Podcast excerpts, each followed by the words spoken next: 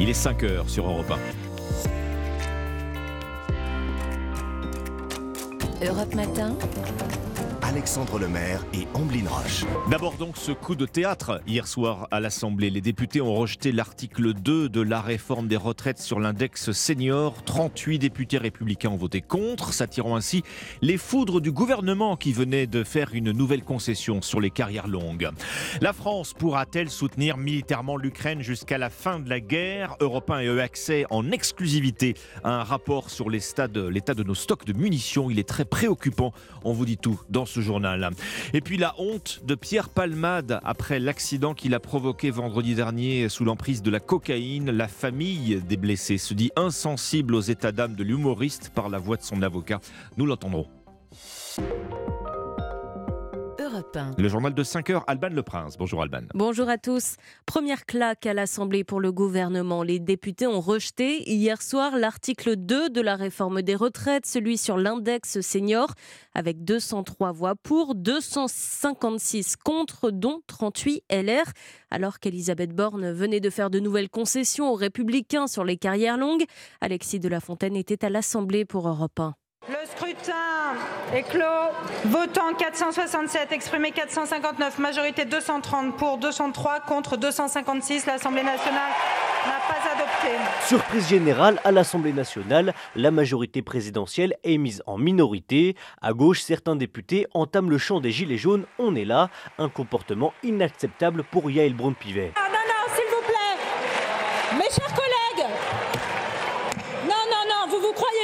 Mais les véritables acteurs de ce coup de théâtre, ce sont les républicains qui décident de voter contre l'index des seniors. Le député Thibault Bazin se justifie. C'est qu'un tableau, c'est un index. Euh, ça ne va pas améliorer en soi le taux d'emploi des seniors. Pour la Macronie, c'est un coup de poignard venu de la droite. Violette Spilbou, députée Renaissance, espère que ce sera le seul. Moi j'espère que les discussions que nous avons avec eux sur ce principe, hein, qui est euh, le décalage de l'âge légal de départ à la retraite, eh bien ils seront cohérents avec leur engagements. Réponse ce matin à 9h pour la reprise des débats sur l'article 3. Alexis de la Fontaine du service politique d'Europe 1. En parallèle, intersyndical et exécutif se préparent à la cinquième journée de mobilisation. Demain, les autorités s'attendent à voir défiler jusqu'à 650 000 personnes partout en France. Dans les transports, les perturbations s'annoncent limitées. 4 TGV sur 5, 1 TER sur 2, 30% des vols seront annulés à Orly. À noter également pour le 7 mars, jour de l'acte 6, la CGT appelle les éboueurs à une grève reconductible. La course aux munitions est lancée. Les membres de l'OTAN se sont mis d'accord hier pour euh, en livrer et en fabriquer davantage pour l'Ukraine. Hein. Oui, hein, car euh, l'Ukraine, justement, en utilise plus que ce que les Occidentaux produisent. C'est dans ce contexte que des députés doivent présenter aujourd'hui à l'Assemblée un rapport sur l'état de nos stocks de munitions en France. William Molinier, vous avez pu hein, le consulter euh, en exclusivité pour Europe 1 et c'est plutôt inquiétant un chiffre du rapport qui illustre cette fragilité. La France commande chaque année 20 000 obus de 155 mm. C'est ce qui est tiré quasi quotidiennement sur le champ de bataille ukrainien. On est devenu une armée bonsaï avec des munitions de haute technologie, mais en faible quantité, constate Julien Rancou, le député RN et co-rapporteur de la mission. Les parlementaires recommandent de recentrer les priorités sur du matériel plus simple et moins complexe qui permettrait, face à une armée conventionnelle, de neutraliser jusqu'à 90% des cibles. Et l'effort doit donc être fait sur l'artillerie, mais aussi sur la relocalisation de la production des munitions de petit format, notamment le 9 mm, un calibre en dotation en nombre parmi les forces de sécurité intérieure. Selon la place Beauvau, policiers et gendarmes n'avaient que deux mois d'autonomie il y a un an. Derrière les munitions figurent les sujets de la poudre, de son stockage et des matières premières. L'urgence est de regagner en souveraineté, question d'indépendance, mais aussi de crédibilité vis-à-vis des autres pays de l'OTAN. William Molinier, spécialiste sécurité défense d'Europe 1. C'est justement pour parler guerre en Ukraine, mais aussi climat, qu'Emmanuel Macron reçoit ce midi le chef de la diplomatie chinoise, Wang Yi. Une visite qui intervient également dans un contexte de vive tension entre Chine et États-Unis sur le dossier des ballons. Pierre Palmade confie sa honte. Il assumera les conséquences de ses actes après l'accident qu'il a provoqué vendredi dernier euh, sous l'emprise de la cocaïne. Euh, déclaration de sa sœur hier qui a pu le voir à l'hôpital. Cet accident, euh, on le rappelle, a aussi fait trois blessés graves hein, dans une famille qui a immédiatement réagi à ces déclarations, se disant insensible à ses excuses. Leur avocat, maître Mourad Batik, a également pris la parole pour donner des nouvelles de leur état de santé. Les seules victimes dans ce dossier ce sont mes clients. Le conducteur, lui, faut savoir qu'il a subi entre 5 et 7 opérations pendant ces dernières 72 heures. Il est, à ma connaissance, encore en réanimation. Quant à l'enfant, il aurait la mâchoire fracturée et serait défiguré. Et la passagère a un souvenir traumatique, évidemment. Elle se souvient d'abord des phares éblouissants et elle se souvient être sortie de la voiture et avoir hurlé à de multiples reprises Mon bébé, mon bébé. Elle attend évidemment que M. Palmade soit placé en garde à vue le plus rapidement possible et que justice soit faite. Et qu'évidemment, la notoriété de M. Palmade n'influe ni d'un point de vue médiatique, ni d'un point de vue judiciaire. Maître Mourad Batik, avocat de la famille victime de l'accident provoqué par Pierre Palmade au micro européen de Thibaut Comment voyager écolo? Si je vous parle d'avion, beaucoup d'entre vous risquent de me tomber dessus. Et pourtant, l'avion qui vole au biocarburant prévu pour l'horizon 2030, euh, ce serait la solution. Le gouvernement vient de lancer hein, hier euh, un groupe de travail pour le développer. Le problème, Baptiste Morin, et il est majeur, c'est que ce biocarburant, euh, eh bien, on en manque. Oui, les moteurs des avions de lignes actuels peuvent déjà voler avec du biocarburant, des huiles de cuisson, des graisses animales. Nicolas Geland est expert carburant pour le motoriste aéronautique français Safran. Tous les aéronefs actuels peuvent utiliser jusqu'à 50% de ce carburant durable et ceci sans aucune modification. Personne ne peut s'en rendre compte parce que c'est totalement transparent. À la clé, une diminution des émissions de gaz à effet de serre pouvant aller jusqu'à 80%. Le problème, c'est le prix du biocarburant, 3 à 4 fois plus cher que le kérosène. Pour le faire baisser, la production doit augmenter. Une première étape sera franchie en 2025 sur le site Total Énergie de Grand Puy, comme l'explique Valérie Groff, directrice des carburants renouvelables chez Total Énergie. Sur ce site de Grand Puy, il y a un projet de bioraffinerie qui va produire 210 000 tonnes. Ça sera évidemment la première production française de taille significative. Mais le problème, c'est aussi la réglementation européenne. Elle ne fixe qu'à 6% le taux de biocarburant obligatoire sur chaque vol à l'horizon 2030. Merci Baptiste Morin, chef du service économie d'Europe 1. La réouverture de Notre-Dame de Paris est maintenant prévue dans un an et demi. Et si vous suiviez pas à pas sa rénovation Le coq de la flèche, les sculptures des douze apôtres, vitraux, grand orgue, tous ont été récupérés, pour certains restaurés et attendent la fin des travaux pour être réinstallés dans la cathédrale. On peut euh, dès aujourd'hui hein, venir les voir euh, de plus près à la Cité de l'Architecture dans le 16e arrondissement de Paris. Marie Gicali est allée pour Europe 1. Il ouvre le parcours tout cabossé après sa chute de 96 mètres. Le plus très fier coq de la flèche de Notre-Dame ne chantera plus et laissera sa place privilégiée à un autre coq en cuivre.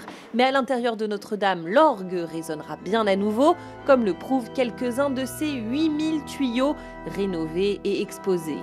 L'instrument, l'un des plus imposants d'Europe, a été épargné par les flammes mais pas par la poussière. Les personnes qui restaurent et nettoient l'orgue euh, s'appellent des facteurs d'orgue. Ils ont été trois ateliers de facteurs d'orgue à travailler, tous situés dans le sud de la France. Lisa Bergugna, co-commissaire de l'exposition. Le grand orgue de la cathédrale est composé de différents matériaux. Vous avez des tuyaux en bois, des tuyaux en étain, des tuyaux en plomb. Le grand orgue sera remonté d'ici un an, mais il faudra bien six mois pour harmoniser l'instrument pendant la nuit, car l'opération doit se faire dans le silence le plus total. L'exposition Notre-Dame des bâtisseurs aux restaurateurs, c'est à voir à la Cité de l'Architecture à Paris. Vous avez le temps, c'est jusqu'au printemps 2024. Notre Alban le Prince sur Europe 1. Merci Alban à 5h09. Par très bon réveil. On passe au sport avec Dimitri Vernet. Bonjour Dimitri. Bonjour Ombline, bonjour Alexandre, bonjour, Dimitri. Et alors on débute par du football, évidemment, avec cette soirée de Ligue des Champions aux airs de déjà vu pour le PSG hier soir. une défaite 1-0 face au Bayern Munich sur un but de leur ancien joueur Kingsley Coman. Un scénario qui rappelle forcément un mauvais souvenir aux Parisiens, celui de la finale de la Coupe aux grandes oreilles perdue en 2020, où ils sont passés si proches de réaliser leur grand rêve européen. Et eh bien hier soir, tout s'est reproduit, sauf que c'était un huitième de finale aller au Parc des Princes et que le PSG, à part sur les 15 dernières minutes de jeu n'a rien montré. Complètement dominé dans tous les aspects du jeu, les Rouges et Bleus se sont remis à l'endroit en fin de rencontre grâce à l'entrée en jeu de Kylian Mbappé, l'attaquant qui a même cru égaliser, hein, mais son but a été refusé pour un hors-jeu de quelques centimètres. Résultat, eh bien, les Bavarois se sont imposés 1-0, ce qui laisse très peu d'espoir aux Parisiens pour le match retour, même si l'auteur de la révolte, Kylian Mbappé, lui, veut y croire. On n'est pas du tout abattu. Bien sûr, hein, c'est un score qui n'est pas favorable. C'est un constat. Maintenant, le constat aussi, c'est qu'on a encore toutes nos chances pour nous qualifier. Si on joue notre football offensif et qu'on les met en difficulté, et bah, on marque une fois, c'est égalité. Et après, il faut, il faut jouer avec, euh, avec ce qu'on a dans le pantalon pour aller remporter la, victoire et la qualif là-bas. Kylian Mbappé au micro européen de Cyril de la Morinerie. Les Parisiens qui ont désormais trois semaines pour préparer le match retour à Munich et espérer retourner la situation. Enfin, notez que dans l'autre rencontre, les Milanais se sont imposés par le plus petit des scores, 1-0 face aux Spurs de Tottenham. Les huitièmes de finale aller de la Ligue des Champions qui continuent ce soir, Dimitri. oui, avec deux matchs au programme. Hein. Les Allemands de Dortmund reçoivent les Blues de Chelsea. Et puis il y aura ce duel assez rare entre Belges et Portugais, puisque Bruges accueille le Benfica Lisbonne. Des rencontres à suivre ce soir dans Europe 1 Sport. Oui, en avant-match, vous pourrez retrouver une interview exclusive au, micro de Jacques Vendroux. Oui, celle du coach nantais Antoine Comboiré, qui nous parle de cette rencontre historique pour les Canaries demain, où ils vont faire face au cador italien, la Juventus de Turin, au barrage de la Ligue Europa.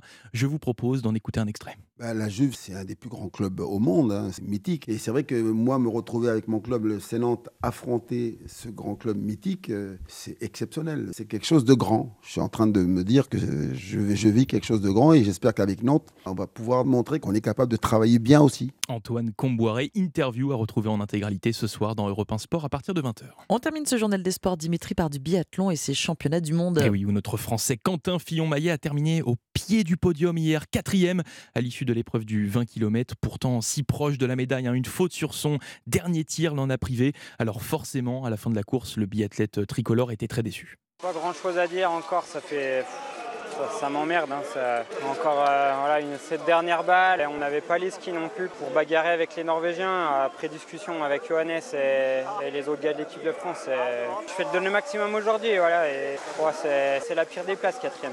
Quentin Fillon-Maillet au micro de nos confrères de l'équipe. Une épreuve du 20 km remportée par le Norvégien Johannes Bo qui survole ces mondiaux. C'est sa deuxième médaille d'or en individuel. Merci Dimitri Vernet. C'était le journal des sports. Bon matin avec nous, 5h12. On passe au de Thierry Léger. C'est le pari gagnant. Bonjour Thierry. Bonjour Omblin, il y aura des courses cet après-midi sur l'hippodrome de Cagnes-sur-Mer et mon pari gagnant sera le 301 Talap, en très grande forme à l'image de ses compagnons d'entraînement, mais aussi de Kazakh, puisque les représentants du propriétaire lyonnais Bernard Giraudon ne cessent d'aligner les bonnes performances cet hiver à Cagnes-sur-Mer. Ce pur sang expérimenté, très confirmé sur le parcours des 2400 mètres de la piste en sable fibré qu'il empruntera cet après-midi, doit pouvoir une nouvelle fois disputer activement la victoire. Alors notez bien, pour cet après-midi à Cagnes-sur-Mer, réunion 1 dans la troisième course, le numéro 1, Talap. Merci Thierry Léger. Vos pronostics du Quintet dans une demi-heure sur Europe 1. 5h13, très bon réveil à tous. Mais que s'est-il passé dimanche soir dans le ciel de Marseille? C'est l'histoire dingue d'Anissa dans un instant. Europe Matin. Alexandre Lemaire et Amblin Roche. 5h13, excellent début de matinée avec nous sur Europe 1 et vous faites bien d'être là, c'est l'histoire dingue d'Anissa Haddadi. Justement, Anissa, vous allez nous révéler ce qu'il s'est passé dimanche soir dans le ciel de Marseille c'est une histoire de dingue.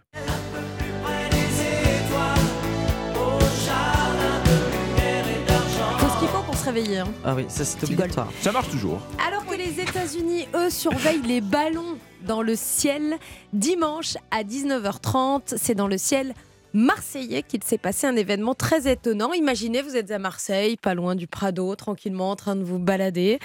Et d'un coup, vous levez les yeux au ciel, 19h30, et vous voyez comme un petit train de lumière un petit train de lumière. Une soixantaine de petites lumières qui avancent vite et qui enchaînent comme ça.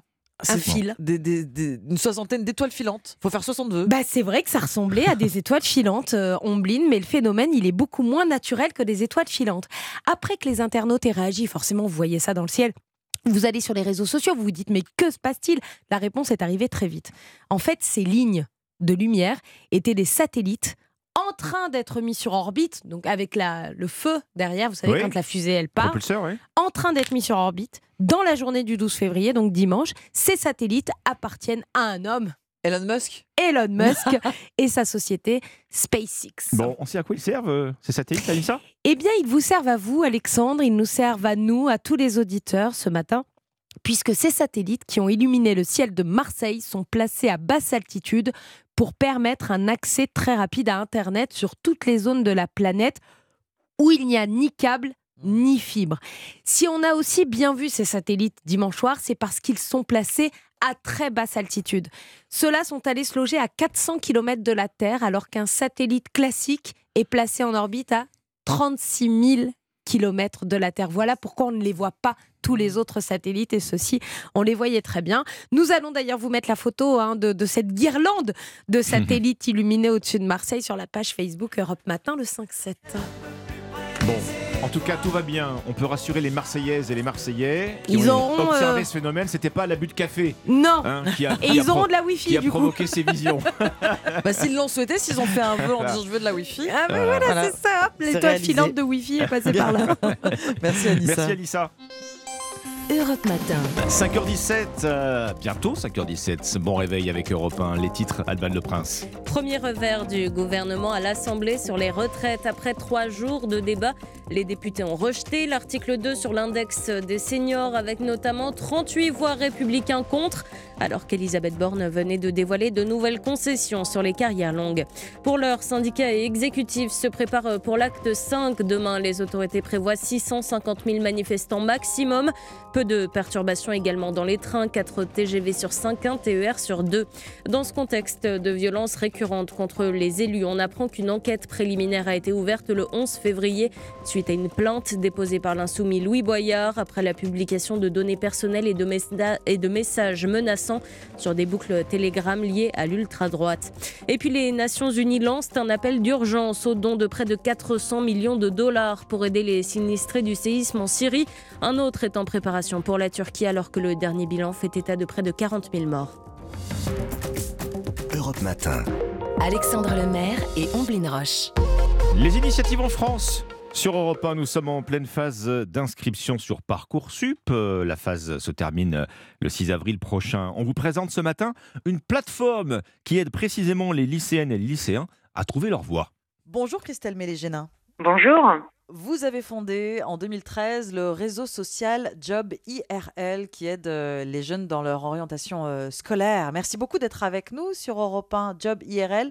L'orientation in real life, c'est la signification de IRL, dans la vraie vie.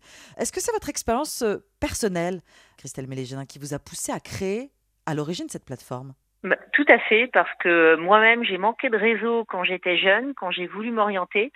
Euh, vous voyez, j'ai fait des études de maths, de finance, d'économie, donc j'aurais dû euh, travailler plutôt euh, dans la banque et être économiste ou analyste financier, mais j'ai toujours rêvé de faire de l'associatif, de travailler pour l'intérêt général.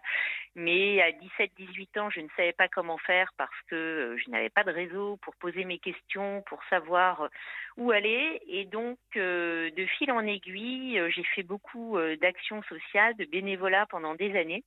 Et donc, j'ai eu cette idée de créer un réseau social pour donner du réseau à tous les jeunes qui n'en avaient pas pour qu'ils puissent euh, poser leurs questions sur les métiers, sur les débouchés des formations et euh, donc euh, s'orienter mieux selon leurs aspirations et puis je dirais aussi selon le marché de l'emploi parce que quand on s'oriente, ben, c'est bien aussi de savoir un peu où on met les pieds, de savoir Mhm. s'il y a beaucoup d'opportunités ou pas d'emploi. Il y a les métiers passion, mais il y a aussi euh, tous ceux qui euh, permettent de s'insérer plus facilement parce que euh, ben, il y a beaucoup de jobs à prendre, surtout en ce moment. Alors, on comprend bien que le principe de Job IRL, c'est de mettre en relation donc un jeune et un professionnel hein, sur un métier. Ça lui permet donc de mieux s'orienter, d'être dans le concret, de savoir quelle formation choisir sans doute en amont. C'est vraiment ça l'idée? Ouais, c'est vraiment ça l'idée. L'idée, c'est vraiment de dire, euh, dès la fin du collège, dès les années lycée, et puis après, pendant les études, bah, il y a plein de jeunes qui ont à poser euh, des questions. Euh, ils n'ont pas toujours les parents qui peuvent répondre à leurs questions parce que déjà, bah, il y a des, des parents qui ont un spectre de métier, je dirais, assez étroit euh, par rapport à leur propre activité euh, professionnelle. Et donc, euh, l'idée, c'est que quelle que soit votre envie, vous trouviez un professionnel qui va répondre à vos questions. Donc, c'est gratuit, vous vous inscrivez en ligne, vous euh, posez vos questions et puis vous avez un professionnel qui vous répond par mail, qui vous propose un rendez-vous téléphonique, voire même maintenant du mentorat.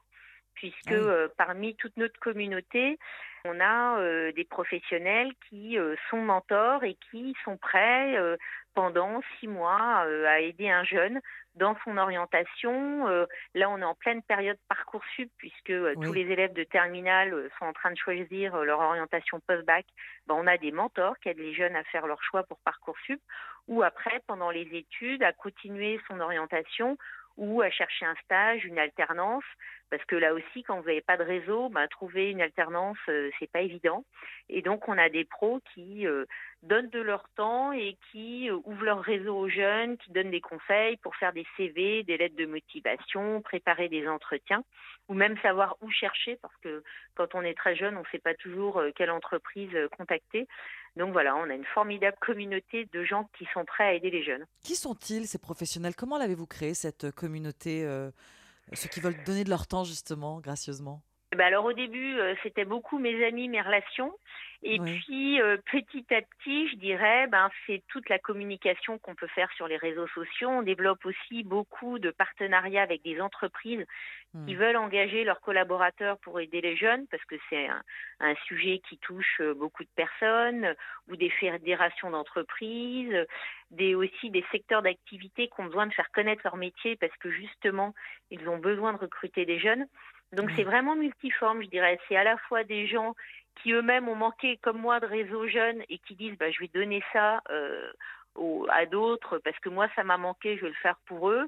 Ou euh, voilà, des gens qui s'engagent euh, à travers leur entreprise. C'est vraiment multiforme et aujourd'hui, on est plus de 7000 en France sur la plateforme euh, à répondre aux jeunes. Et il y a des étudiants aussi, des professionnels, mais aussi des étudiants euh, dans des études avancées. Oui, exactement. Donc on est plus de 100 000 membres euh, au total. Ah et donc tous les étudiants qui sont membres, parce que bon, les plus jeunes, ils n'ont pas encore d'expérience à partager, mais tous ceux qui sont déjà en études post-bac, qui sont déjà en apprentissage, peuvent répondre mmh. aux plus jeunes et partager leur expérience, ce qui est aussi hyper important parce que c'est important de comprendre quels sont vraiment les contenus des études, comment ça se mmh. passe. On n'est pas tous faits pour aller à l'université, par exemple. Il y a des jeunes qui préfèrent aller euh, dans un BTS qui va être plus encadré, euh, ou est-ce que je vais en prépa ou pas, est-ce que je vais dans un CFA, est-ce que je suis prêt à faire de l'alternance, parce que l'alternance c'est génial, mais ça demande un rythme soutenu, et il y a des mmh. jeunes euh, qui se demandent réellement comment ça se passe pour savoir s'ils sont aptes ou pas à le faire. Donc voilà, il y a, plein de questions que se posent les jeunes et auxquelles ils trouvent des réponses. Donc euh, en effet, soit auprès des professionnels, soit auprès d'étudiants. Euh, cas concret, j'ai un lycéen à la maison. Comment ça se passe au début? Il se connecte sur euh, Job IRL, il passe un test.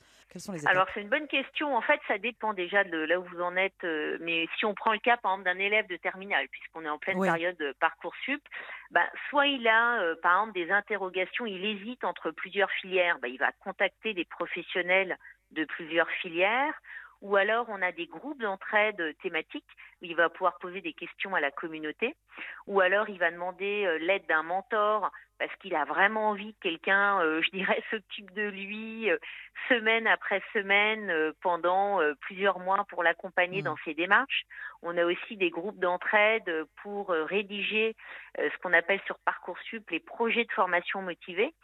Et puis il y a ceux qui n'ont aucune idée et eux, on leur propose un test d'orientation qui va leur donner des pistes selon les réponses qu'ils vont donner au test d'orientation. Eh mmh. bien, euh, on va leur proposer des métiers qui correspondent à leur profil et après des professionnels qui font ces métiers en disant bah, va échanger avec eux pour euh, comprendre si vraiment ça te correspond, ça ne te mmh. correspond pas, euh, si ce métier-là, dans 10-20 ans, pourra te plaire. Et la première étape, c'est donc d'aller sur jobirl.com. Merci beaucoup, Christelle Mélégénin. Je rappelle que vous êtes la présidente et fondatrice de Job IRL, le réseau social pour mettre en relation des jeunes avec des professionnels ou des étudiants afin de les aider à trouver leur voie. Merci, bonne journée. Merci beaucoup. Au revoir. Et vous retrouvez d'autres entreprises, d'autres citoyens et collectivités qui font bouger les lignes chaque jour. Rendez-vous avec Elisabeth Assayag tout à l'heure entre 13h et 14h sur Europe 1, émission spéciale La France bouge à Épinal, en direct de la Chambre de commerce et d'industrie des Vosges. Europe Matin. Alexandre Lemaire et Amblin Roche. À la une, d'abord l'enquête sur l'accident de la route provoqué par Pierre Palmade. L'humoriste demande pardon, des excuses jugées inaudibles par les familles des trois victimes. Les policiers attendent le feu vert des médecins pour placer Pierre Palmade en garde à vue. La réforme des retraites, le gouvernement échec et mat sur l'index senior en entreprise, mesure rejetée par une majorité de députés hier soir à l'Assemblée. Dans ce journal également, l'affaire des ballons supposés espions empoisonne les relations entre Pékin et Washington. Enfin, on s'intéressera à un nouveau jeu, un jeu dangereux qui fait fureur chez les adolescents, la cicatrice. Il s'agit de se pincer la joue très fort pour y laisser une marque. Le journal de 5h30 sur Europe 1. Christophe Lamar. Bonjour Christophe. Bonjour Alexandre, bonjour à tous. Il affirme avoir honte, demande pardon et se dit prêt à assumer les conséquences de ses actes. Les premiers mots de Pierre Palmade après l'accident de la route qui a fait trois blessés graves. C'est la sœur de l'humoriste qui rapporte ses propos dans un, dans un communiqué. Excuse qui laisse insensibles les familles et les proches des victimes, comme l'a expliqué hier leur avocat. Il faut maintenant attendre son audition. Thibaut Hu, a-t-on une idée du moment où Pierre Palmade sera enfin entendu par les policiers? Eh bien, pour le moment, ce n'est pas encore prévu. Hein. Pierre Palmade n'est pas suffisamment rétabli, mais dès que les médecins le jugeront apte à être placé en garde à vue, le comédien pourra être entendu dans sa chambre du Kremlin-Bicêtre, ou alors il sera directement transféré dans une unité médico-judiciaire comme celle de l'Hôtel Dieu à Paris. Pour son premier interrogatoire, c'est d'abord l'accident qui va intéresser les enquêteurs. L'humoriste devra répondre à des questions simples. Êtes-vous Pierre Palmade? Étiez-vous au volant de la Peugeot 3008 Pourquoi votre véhicule s'est-il déporté sur la voie de gauche? Ils lui demanderont aussi qui étaient ses passagers, ceux qui ont pris la fuite à pied après la collision, mais aussi où et quand a-t-il consommé de la cocaïne. Ensuite, il sera reconvoqué, de nouveau placé en garde à vue, et Pierre Palmade devra cette fois s'expliquer sur le volet du trafic de stupéfiants. Thibaut quant à l'homme qui s'est présenté comme étant l'un des deux passagers de la 3008, il a reconnu avoir tout inventé. Il a été placé en garde à vue pour fausse déclaration. Le débat sur la réforme des retraites à l'Assemblée, Christophe, les amateurs de coups de théâtre ont été servis. Et c'est le gouvernement qui en a fait les frais. Côté face, il devrait obtenir le soutien des républicains sur son texte après quelques concessions sur les carrières longues. Pas plus de 43 ans de cotisation pour les salariés ayant commencé à travailler avant 21 ans dispositif qui demande encore à être précisé. Côté pile, l'article 2 sur l'index senior dans les entreprises a été rejeté. Une véritable claque pour l'exécutif à deux jours de la fin de l'examen en première lecture. On l'aura remarqué depuis le début de l'examen de cette réforme, le Rassemblement national se fait très discret. si la NUPES est montée très souvent au front, quitte à multiplier les incidents de séance, le parti de Marine Le Pen est étrangement silencieux. Il peine à s'imposer dans les débats, Alexandre Chauveau. Oui, pourtant l'Assemblée devait être pour le RN le lieu de l'opposition à cette réforme, mais le temps de parole est limité, conséquence directe des milliers d'amendements déposés par la NUPES qui monopolise jusqu'ici les débats. On ne les entend absolument pas, s'étonne presque une députée écologiste. Au gouvernement, c'est le niveau des députés RN qui interroge. Rien n'est clair dans leurs propositions, tacle un ministre de premier plan. Alors au sein du parti, pas question pour autant de changer de stratégie. Les troupes de Marine Le Pen comptent profiter indirectement de l'attitude décriée de la gauche, comme l'explique Jean-Philippe Tanguy, député de la Somme. Quand je lis que la multiplication des amendements serait une preuve de travail, non, vous savez, photocopier 10 euh, 000 fois l'amendement, c'est pas une preuve de travail et surtout, ça empêche de voter contre. Donc nous, on est cohérents. C'est pour parler, pour parler, vous savez, euh, les gens, ils aiment pas qu'on bavasse, hein, ils aiment qu'on agisse. Et pour s'opposer à la réforme, le RN espère pouvoir débattre de l'article 7 qui recule l'âge de départ à 64 ans, ce qui rend le parti dépendant de la gauche et du retrait éventuel de ses amendements. En attendant, le Rassemblement national ne peut intervenir que par l'intermédiaire de rappels règlement. Alexandre Chauveau du service politique d'Europe 1. L'affaire des objets volants non identifiés aux États-Unis, Washington temporise, mais le mal est fait. Ah, l'affaire embarrasse sérieusement la Maison-Blanche. Les trois ovnis abattus ont été peut-être inoffensifs, affirme Washington. Aucune certitude sur leur origine chinoise et leur fonction d'espionnage. Trop tard. Irrité, la Chine accuse à son tour les Américains de se livrer aux mêmes méthodes. Sébastien Lebelzik, correspondant d'Europe 1 à Pékin. Ces accusations du porte-parole de la diplomatie chinoise font les gros titres ce matin encore de la presse nationaliste comme le Global Times, porte-voix du Parti communiste, qui appelle les États-Unis l'empire de l'espionnage. C'est dire le niveau de tension ici. Selon le gouvernement chinois, une dizaine de ballons espions américains auraient survolé son territoire. Écoutez Wang Wenbin, porte-parole du ministère chinois des Affaires étrangères.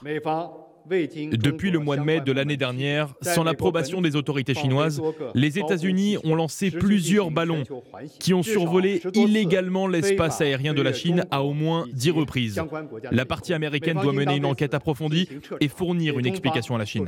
Des médias chinois ont également rapporté qu'un objet volant non identifié avait été repéré ces derniers jours au large des côtes chinoises et que l'armée se préparait à l'abattre. Washington dément pour sa part ces survols de la Chine. Pékin, Sébastien Le Belzic, Europe 1. Près de 40 000 morts, bilan toujours provisoire en Turquie et en Syrie, situation humanitaire proche de la catastrophe, notamment côté syrien. Les Nations Unies lancent un appel aux dons aux États membres pour fournir de quoi construire des abris, assurer les soins médicaux et l'alimentation de la population. Ce mercredi 15 février est marqué par la journée internationale des cancers de l'enfance. C'est l'occasion de parler d'un nouveau traitement, un traitement prometteur. La protonthérapie, c'est le nom de ce traitement basé sur la radiothérapie de haute précision. Les cancers pédiatriques sont la deuxième cause de mortalité infantile parmi les formes les plus fréquentes, la leucémie, le cancer du cerveau et les lymphomes. Yasmina Katou, la protonthérapie offre de nombreux avantages. Oui, d'abord, la protonthérapie permet de ne cibler que la tumeur. Lorsque les faisceaux traversent le corps des patients, les tissus sains autour des cellules cancéreuses sont épargnés.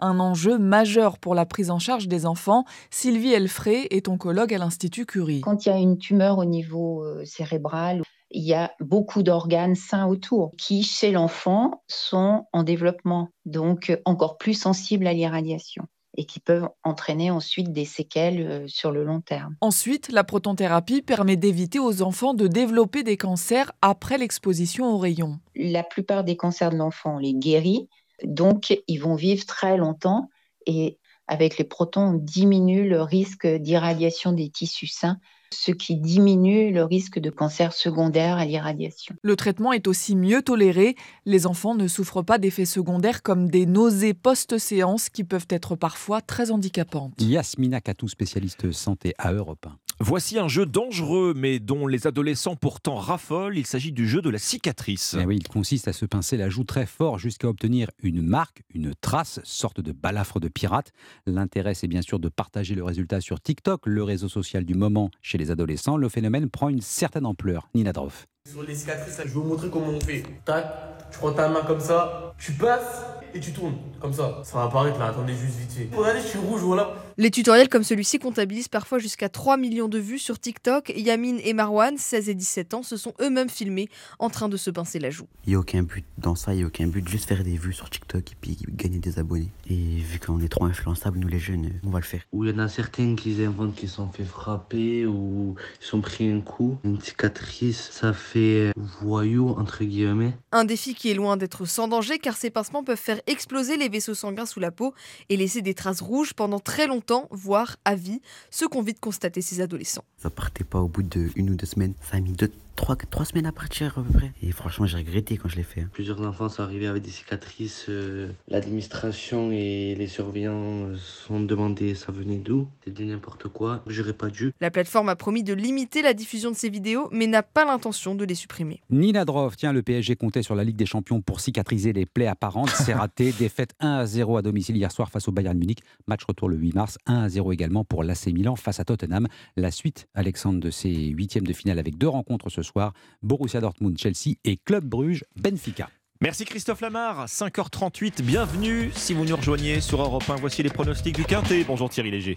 Bonjour Alexandre, c'est sur les 2000 mètres de la piste en sable fibré de l'hippodrome de Cagnes-sur-Mer que va se courir ce quintet, un handicap qui réunira 16 pur sang, tous âgés de 4 ans, et il faut impérativement retenir dans une sélection les numéros 14 Pierre Legrand, 7 Pom Pom Junior, 5 Miss Tréville et 1 Graine de Pastel, qui ont la particularité de rester tous les 4 sur une victoire obtenue sur le sable fibré, que ce soit à Cagnes-sur-Mer, Deauville ou Pau, une aptitude marquée à cette surface qui justifie ici leur position de chance théorique très solide. On le reposera Louis de Bavière, le numéro 16, souvent placé dans des courses à condition d'un bon niveau et assurément bien placé sur l'échelle des poids de ce handicap pour sa première tentative dans cette catégorie des quintés, avec Martial Hart, le numéro 13, décevant dans le quintet du 18 janvier à Cagnes-sur-Mer, mais qui n'a certainement pas connu ce jour-là le meilleur des parcours, il faut le reprendre en confiance.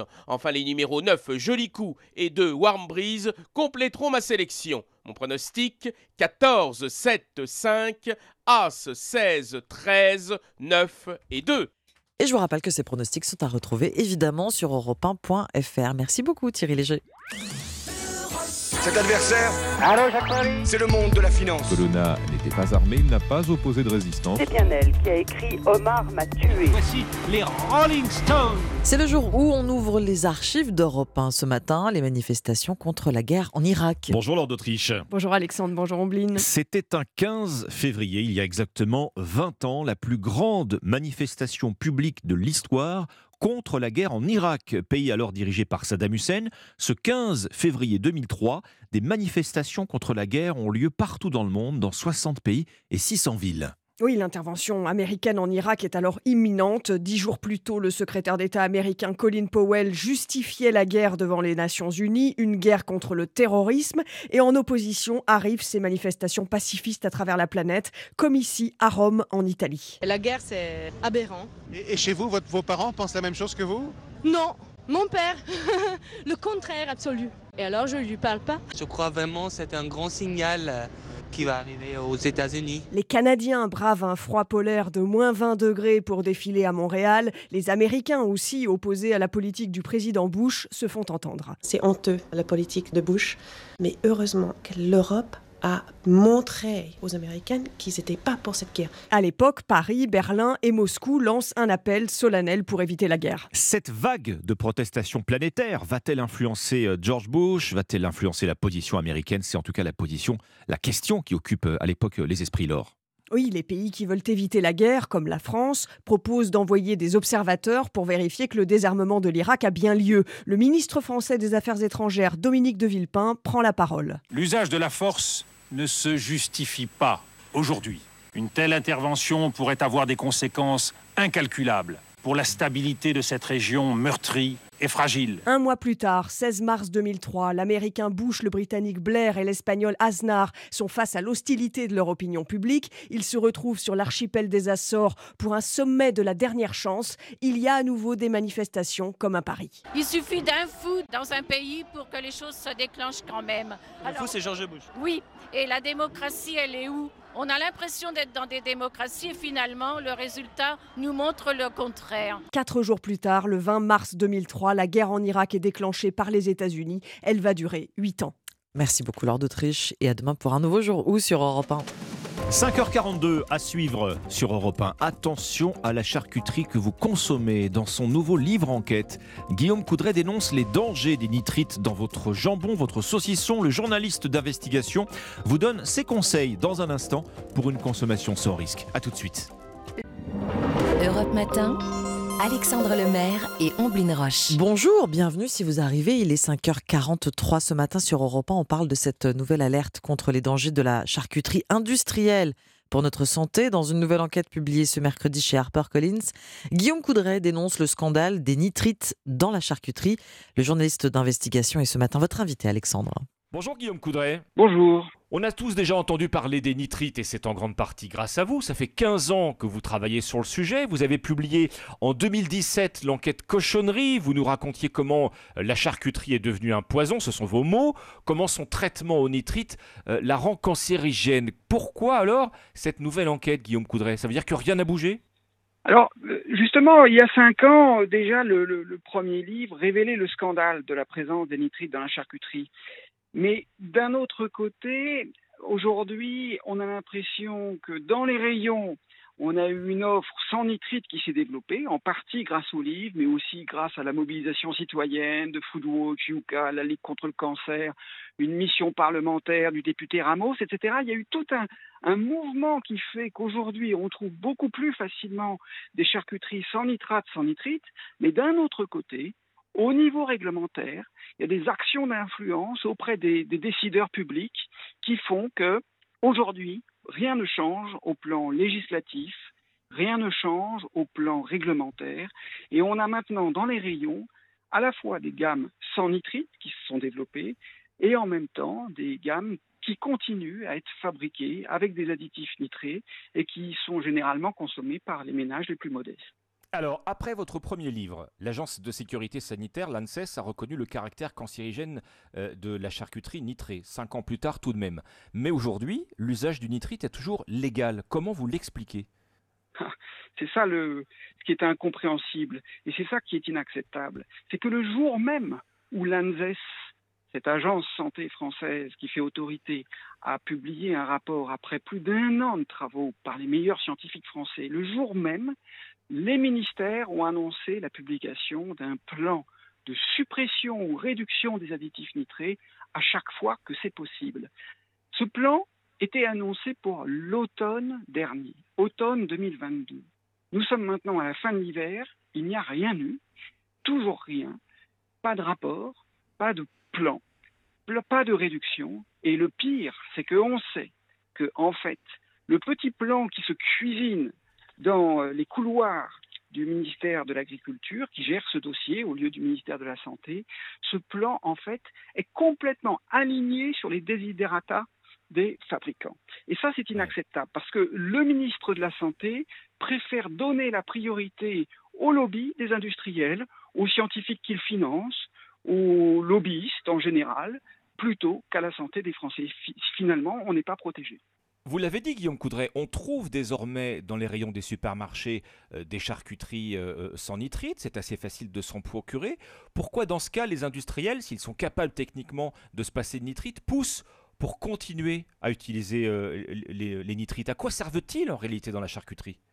En fait, ce que veulent faire les industriels, c'est faire deux gammes. Une gamme premium pour les personnes informées, pour ceux qui sont capables de mettre quelques centimes de plus à la tranche pour avoir soit du jambon cuit, soit des lardons, soit du jambon de Bayonne, sans nitrate, sans nitrite. Et puis pour, euh, on va dire, le tout venant, pour la personne qui est peut-être moins attentive à ce qu'elle met dans son assiette ou dans la bouche de ses enfants, là on continue à lui faire des charcuteries nitrées qui ont Bon, moi je comprends, hein, les industriels, euh, ils sont intéressés par ça parce que ces charcuteries nitrées, elles ont une date limite de consommation qui est plus longue, donc elles sont plus faciles à distribuer, elles sont, ça, requiert moins de logistique au niveau de la distribution, c'est-à-dire qu'ils vont rester plus longtemps en fait dans les rayons, plus longtemps dans vos frigos, donc ça permet, c'est ce que disent en fait les industriels, ça permet de faciliter euh, euh, la vie quotidienne parce que on a envie d'avoir des charcuteries qui, qui durent longtemps dans nos frigos, paraît-il. Moi, je pense que les personnes informées, elles préféreraient plutôt avoir des charcuteries moins cancérogènes. Donc, quand, on considère ce que les Français donnent à leurs enfants, à leurs nourrissons, aux femmes enceintes, je pense que la priorité, c'est pas d'avoir des dates limites de consommation plus longues de quelques semaines. La priorité, c'est d'avoir des charcuteries qui présentent le moins de problèmes de cancer possible. Il est prouvé aujourd'hui, euh, Guillaume Coudray, que euh, consommer de la charcuterie euh, nitrée favorise l'apparition de, certains cancers, le cancer colorectal en particulier. Ça, ça a été, alors c'était prouvé depuis fort longtemps, mais maintenant, on a eu, donc en juillet, le 12 juillet 2022, le rapport de l'ANSES qui est implacable, qui dit très clairement que les charcuteries traitées aux additifs nitrés c'est-à-dire le nitrate de potassium ou le nitrite de sodium, augmente le risque de développer des cancers. Parmi eux, ceux pour lesquels les, certitudes scientifiques sont totalement acquises, c'est les cancers colorectaux, c'est-à-dire les cancers du côlon, c'est le gros intestin, et le cancer du rectum. Ce sont des cancers très fréquents en France. Mais le pire, c'est qu'on découvre aujourd'hui, maintenant que la boîte de Pandore du nitrite est ouverte, on découvre aujourd'hui que ces additifs nitrés provoquent en même temps d'autres maladies, c'est-à-dire sont liés à d'autres maladies. On a découvert, grâce à une étude de l'INSERM sur la cohorte Nutrinet Santé, il y a quelques mois, que d'une part, ces additifs nitrés étaient corrélés à une hausse de pathologie cardiaque, et très récemment, Maintenant, on sait que ces additifs nitrés sont associés à des risques de développer du diabète de type 2. Donc voilà, quelle est la, justification aujourd'hui de prendre tellement de risques avec des charcuteries nitrées alors qu'il suffit de descendre au supermarché du coin pour constater qu'il y a maintenant toute une offre, aussi bien sur les produits du type jambon cru, jambon sec, que sur les produits jambon cuit, euh, euh, bacon, lardon, mais également sur les saucissons des très grandes marques françaises que je ne veux pas citer maintenant, ont maintenant une offre de d'excellente qualité, qui n'est pas très cher, mais sans aucun conservateur. Il suffit de, de Ouais. prendre sa loupe pour examiner les rayons. Alors, prendre sa loupe, dans votre livre, vous donnez aussi des clés pour déchiffrer les étiquettes de, de- de charcuterie. hein. Euh, quelles sont les mentions qui doivent nous alerter? Alors l'essentiel, les deux additifs nitrés que l'on utilise en France, c'est le nitrite de sodium et le nitrate de potassium. C'est E E250, E252. Et puis il y a aussi parfois des petits malins, des petits coquins, j'ai envie de dire, qui cachent les additifs nitrés sous une autre mention. Donc on trouve parfois salpêtre sur certains produits euh, crus, euh, certains produits secs, un certain saucisson. Et puis on trouve parfois aussi euh, certains industriels qui utilisent des additifs nitrés, mais qui arrivent à maquiller cet usage sous une appellation un petit peu trompeuse, qui fait croire qu'il n'y a pas eu d'additifs nitrés, mais en fait il y en a. Donc c'est ce que je détaille dans le livre. Bon, on va sur la charcuterie sans nitrite si l'on veut rester en, en bonne santé, autrement dit, hein, si l'on vous écoute, euh, Guillaume Coudray. Pour dissiper d'ailleurs tout malentendu, vous êtes vous-même euh, amateur de charcuterie, je crois. hein Oui, j'ai été d'une part élevé à la charcuterie et je Bon. suis un grand consommateur et je peux vous dire que maintenant que le jambon de Bayonne, puisque heureusement je, je- je rends hommage aux, aux- aux dizaines de fabricants de jambon de Bayonne qui recommencent à faire du jambon de Bayonne sans additifs nitrés, eh bien j'en suis un consommateur très régulier. Merci, merci Guillaume Coudray, euh, journaliste d'investigation. Vous publiez aujourd'hui même donc euh, cette nouvelle enquête choc, Nitrite dans la charcuterie, le scandale, c'est aux éditions HarperCollins. Merci à vous. Merci beaucoup. Europe Matin. Il est 5h52, les titres de l'actualité ce mercredi 15 février. Alban Le Prince. Coup de théâtre à l'Assemblée hier soir. Les députés ont rejeté l'article 2 de la réforme des retraites sur l'index des seniors, rejeté aussi par euh, 38 républicains alors qu'Elisabeth Borne venait d'annoncer des concessions sur les carrières longues.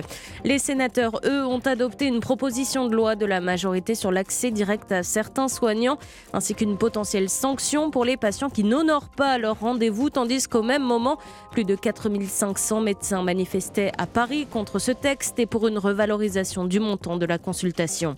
En pleine crise diplomatique entre Pékin et Washington, Emmanuel Macron reçoit ce midi le chef de la diplomatie chinoise, Wang Yi, à Paris.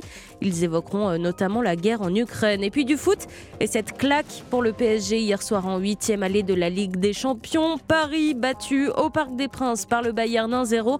À suivre ce soir, Dortmund-Chelsea à 21h en direct et en intégralité dans Europe 1 Sport. Europe Matin. Excellent mercredi matin sur Europe 1, 5h53. Entre deux petites gorgées de café, voyons tiens ce que vous réserve la prescription culture. Mercredi oblige, c'est du cinéma, Alexandre. On va retrouver Laurie Cheleva.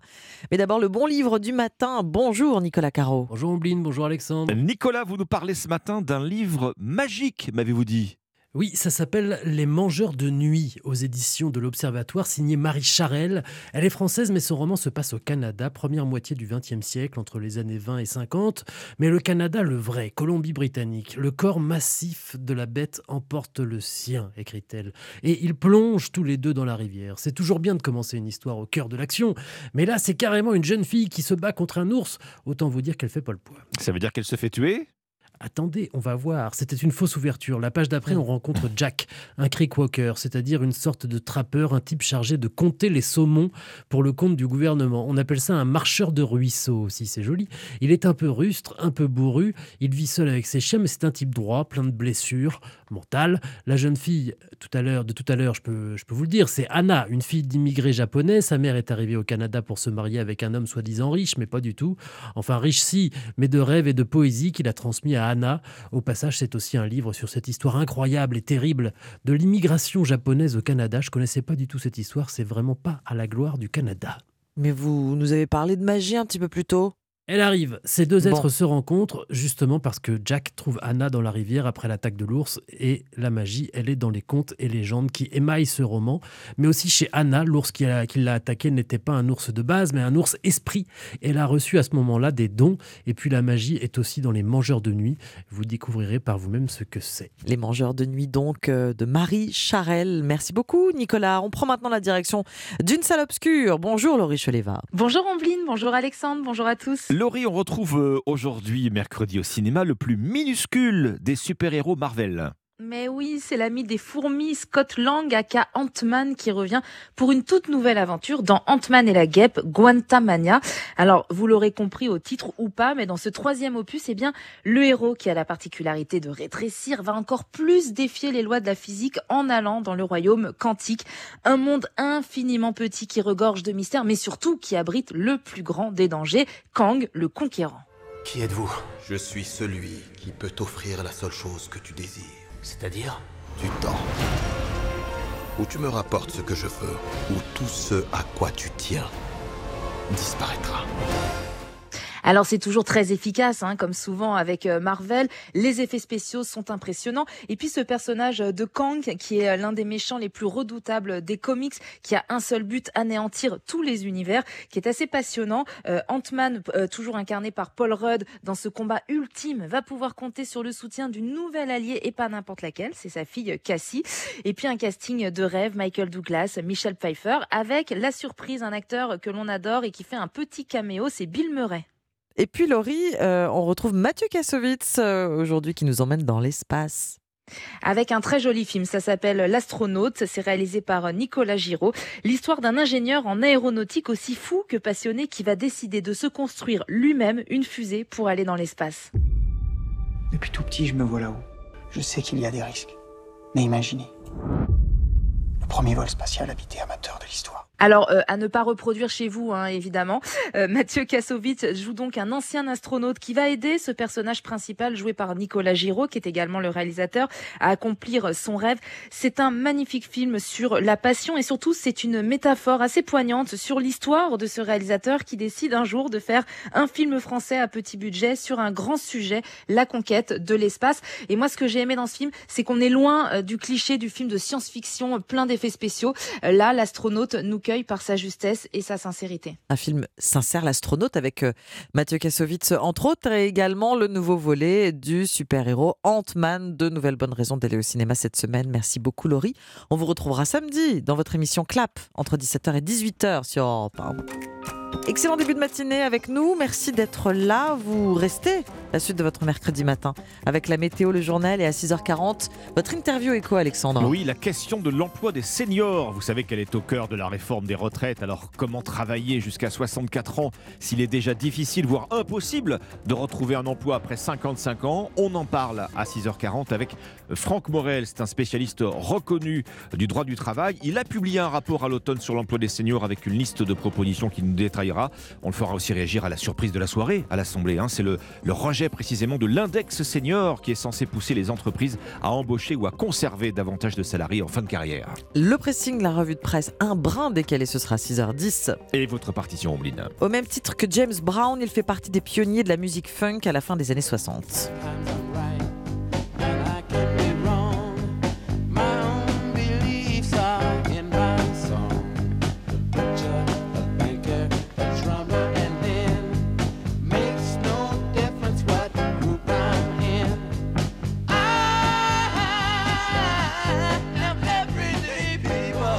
Le groupe Sly and the Family Stone, emmené par le fantasque Sly Stone, l'un des guides de Prince, Michael Jackson ou Nile Rodgers du groupe Chic. Rendez-vous dans 20 minutes.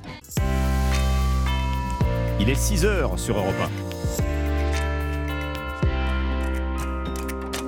1. Europe Matin. Alexandre Lemaire et Amblin Roche.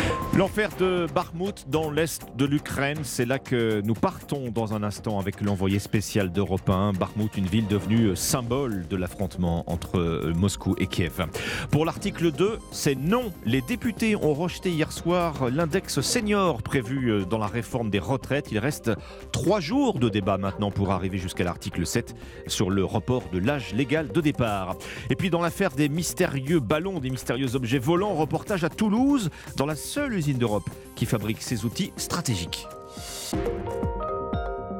Europe 1. Le journal de 6 heures, Roman Ok. Bonjour Roman. Bonjour à tous. Face aux Russes, chaque mètre est un combat à Barmout dans l'est de l'Ukraine.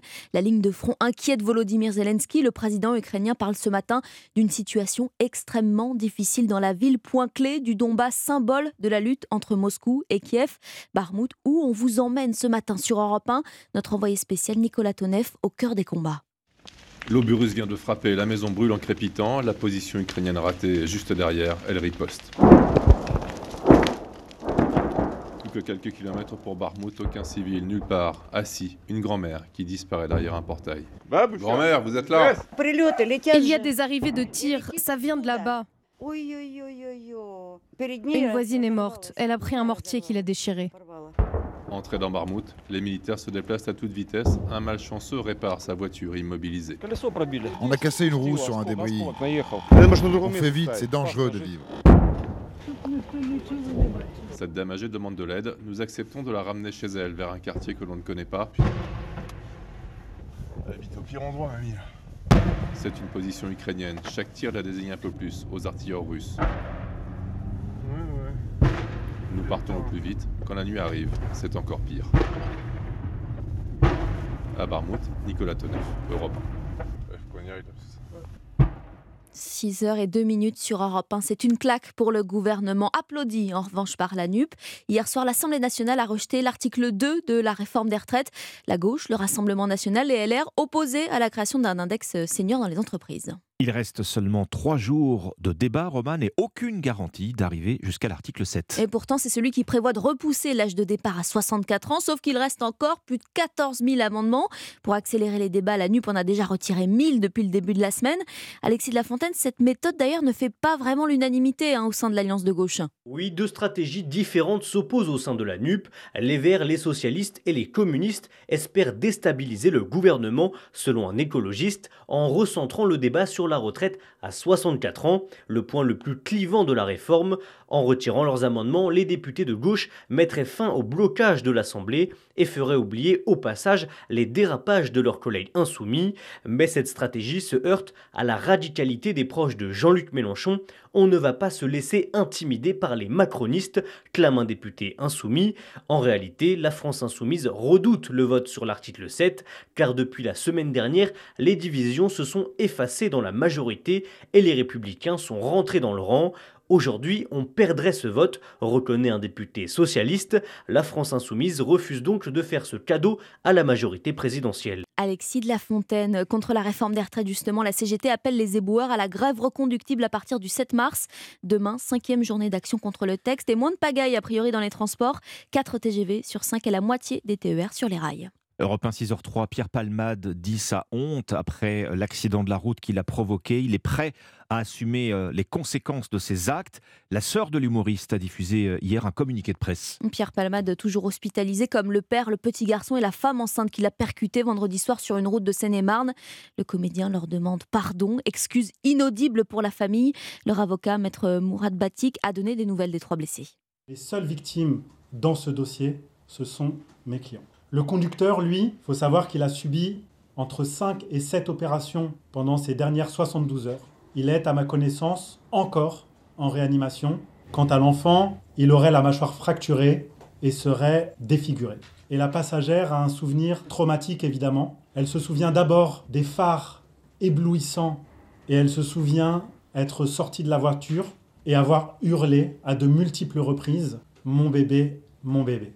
Elle attend évidemment que M. Palmade soit placé en garde à vue le plus rapidement possible et que justice soit faite. Et qu'évidemment, la notoriété de M. Palmade n'influe ni d'un point de vue médiatique, ni d'un point de vue judiciaire. L'avocat des victimes de l'accident de Pierre Palmade, maître Mourad Batik. 6 h et 5 minutes, le mystère pourrait devenir euh, une affaire embarrassante, celle des ballons repérés dans le ciel nord-américain. Washington indique qu'ils étaient peut-être inoffensifs finalement, des objets volants avec des fonctions commerciales ou scientifiques d'après la Maison-Blanche. Quatre objets ont été abattus en 10 jours. Le premier, en revanche, venait bel et bien de Chine. Un feuilleton qui nous a au moins permis de découvrir une arme stratégique euh, dans l'arsenal des pays, les ballons stratosphériques. Et oui, en Europe, une société en fabrique et elle est chez nous, à Toulouse. Elle s'appelle Emeria. Le reportage du correspondant d'Europe 1, Benjamin Peter. Ça fait 4 ans qu'Emeria développe un ballon manœuvrable, pouvant être guidé grâce au vent porteur, 25 mètres de diamètre, pouvant soulever jusqu'à 100 kg de charge utile, avec un objectif scientifique pour le CNES, mais aussi stratégique pour la Direction Générale de l'Armement, comme l'explique Cyril Bakir, le directeur commercial d'Emeria. Faible coût pour le mettre en œuvre, on peut changer sa charge utile quand on veut. Le satellite, une fois qu'il est posé en géostationnaire, dans le meilleur des cas, il va passer toutes les deux heures. Euh, nous, c'est permanent. Vous le positionnez à un endroit et vous allez pouvoir suivre un convoi à la seconde près. Depuis la guerre en Ukraine, déjà le directeur général Nicolas Multan constate un vrai intérêt pour son programme, mais encore plus depuis ces dernières semaines. Le ballon chinois, pour notre secteur, a eu un effet boom incroyable parce que là, tout le monde sait ce qu'est un ballon stratosphérique et tout le monde a compris les enjeux géopolitiques, stratégiques et militaires qui peuvent prendre place dans la stratosphère. Quand le ballon sera disponible, on sait d'ores et déjà sur certaines thématiques que les marchés sont existants et nous attendent. Au point qu'il y a quelques mois, il a choisi de raccourcir le calendrier du Balman d'Emeria, initialement prévu pour 2027. Il devrait finalement être commercialisé deux ans plus tôt pour répondre à la demande. Un reportage du correspondant d'Europe 1 à Toulouse, Benjamin Péter. On reste dans les airs avec un record dans l'histoire de l'aviation commerciale. 400 avions moyens courriers, 770 longs courriers. Commande inédite passée par euh, Air India auprès de Boeing et Airbus. Les deux avionneurs qui planchent également sur l'avion de demain, il se veut plus propre. Oui, alors il y a d'abord l'hydrogène pour remplacer le kérosène à l'horizon 2030. Et puis aussi les biocarburants poussés par le gouvernement qui a même lancé un groupe de travail hier Baptiste Morin, faire voler les avions avec par exemple euh, des carburants durables, l'idée paraît crédible. Oui, les moteurs des avions de lignes actuelles peuvent déjà voler avec du biocarburant, des huiles de cuisson, des graisses animales. Nicolas Geland est expert carburant pour le motoriste aéronautique français Safran. Tous les aéronefs actuels peuvent utiliser jusqu'à 50% de ce carburant durable et ceci sans aucune modification. Personne ne peut s'en rendre compte parce que c'est totalement transparent. À la clé, une diminution des émissions de gaz à effet de serre pouvant aller jusqu'à 80%. Le problème, c'est le prix du biocarburant, 3 à 4 fois plus cher que le kérosène. Pour le faire baisser, la production doit augmenter. Une première étape sera franchie en 2025 sur le site Total Énergie de Grand Puy, comme l'explique Valérie Groff, directrice des carburants renouvelables chez Total Énergie. Sur ce site de Grand Puy, il y a un projet de bioraffinerie qui va produire 210 000 tonnes. Ça sera évidemment la première production française de taille significative. Mais le problème, c'est aussi la réglementation européenne. Elle ne fixe qu'à 6 le taux de biocarburant obligatoire sur chaque vol à l'horizon 2030. Baptiste Morin, 6h08, les sports sur Europe 1 avec d'abord le PSG encore battu hier soir, défaite 1-0 pour Paris face au Bayern Munich, huitième de finale aller de la Ligue des Champions et sur la pelouse, les Parisiens euh, endormis se sont finalement réveillés trop tard. But de Kinsley Coman et même les jambes de Mbappé rentrées en seconde mi-temps n'ont pas suffi. Cyril de la Morinerie, vous étiez au Parc des Princes hier soir et malgré tout, le PSG garde le moral. Oui, deux moments forts après la rencontre. D'abord, Neymar et Messi sont allés saluer les supporters, sans doute pour s'excuser de la prestation très moyenne de leur équipe. Et puis surtout, dans le secret du vestiaire, les Parisiens se sont parlé, ils se sont encouragés. Car les 20 dernières minutes de ce match sont porteuses d'espoir. L'entrée de Kylian Mbappé, malgré ses deux buts refusés, a bel et bien dynamiser le jeu parisien. Les joueurs du PSG sont donc convaincus qu'ils peuvent encore se qualifier, comme l'a confirmé au micro européen de Cédric Chasseur, l'indispensable Kylian Mbappé. Bien sûr, on a perdu 15-0. On n'est pas du tout abattu. Bien sûr, hein, c'est un score qui n'est pas favorable. C'est un constat. Maintenant, le constat aussi, c'est que on a encore toutes nos chances pour nous qualifier. On est, tous ensemble et je pense qu'on va pouvoir faire quelque chose de bien si on se remet tous bien en bonne santé et qu'on bosse bien les, les trois prochaines semaines. Mais avant d'affronter l'ogre munichois dans son antre, Paris va devoir mettre fin à cette terrible spirale négative. Trois revers de suite, c'est du jamais vu depuis l'arrivée des propriétaires qataris. Prochain test dimanche face à Lille. Cyril de la Morinerie du service des sports d'Europe 1. Le match retour, c'est le 8 mars hein, en Allemagne. Il n'a pas le choix pour les Parisiens. Une victoire avec deux buts d'écart pour éviter les prolongations et rester dans la compétition. La Ligue des Champions, ça continue ce soir. Dortmund-Chelsea, c'est à vivre en intégralité dans Europa Sport. Rendez-vous dès 20h. C'était le journal des sports avec Winamax. Les jeux d'argent et de hasard peuvent être dangereux. Perte d'argent, conflits familiaux, addiction. Retrouvez nos conseils sur joueurs-info-service.fr et au 09 74 75 13 13. Appel non surtaxé. Tiens, et on va parler aussi de la marque euh, Louis Vuitton dans un instant avec un nouveau venu. Pour ça, je laisse la parole à Dimitri Vernet qui, pour l'occasion, a sorti son plus beau t-shirt. Je ne vous en dis pas plus. Mais il est à côté de vous. Merci Romain pour votre journal de 6h sur Europe 1. Très bon réveil. Alors surtout, ne bougez pas, il ne faut pas s'éloigner. Le pressing, c'est dans quelques secondes sur Europe 1. Les premières informations de la journée avec Alexandre Lemaire et Omblin Roche sur Europe 1. 6h11 sur Europe 1, c'est peut-être pour vous l'heure euh, du petit déjeuner. Vous ouvrez peut-être chez vous la porte de votre frigo. Et bien, on ouvre pour vous Mm. les portes du pressing. Oui, Omblin. car on parcourt la presse hein. chaque matin, vous le savez. Nous sommes rejoints par euh, Dimitri Vernet, arborant un magnifique euh, t-shirt Britney Spears. C'est Roman Oquet, notre Oui, journaliste, qui a dévoilé l'information. Si vous êtes euh, sur europe1.fr, n'hésitez pas. Alors qu'avez-vous lu, euh, Dimitri, ce matin? Eh bien moi, c'est en lisant le Figaro hein, que j'ai trouvé mon bonheur. Un article nous parlant de la marque emblématique du groupe LVMH, Louis Vuitton, qui, vous le savez, hein, depuis la mort de Virgil Abloh en 2021, n'avait plus de directeur artistique pour ses collections masculines. Et oui, je dis bien n'avait, car euh, la marque a enfin officialisé son successeur, qui n'est hmm. d'autre que euh, la star américaine Pharrell Williams.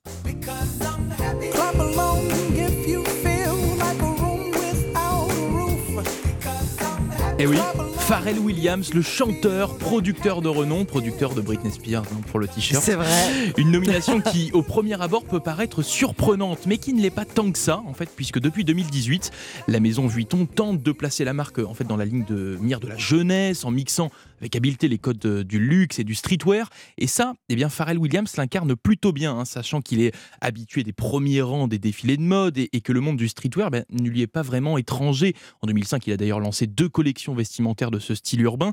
Enfin, ajoutez à cela que la star américaine a déjà collaboré avec Vuitton, c'était en 2004 et en 2008 pour des lunettes de soleil et une collection de bijoux. Donc non, en fait, Pharrell Williams à la tête de la direction artistique du Maltier, ça n'a rien de surprenant. C'est un touche-à-tout qui, en plus de ça, connaît la maison. Et on est bien pressé de voir ce que va donner en fait sa, sa première collection qui sera dévoilée en juin prochain à Paris.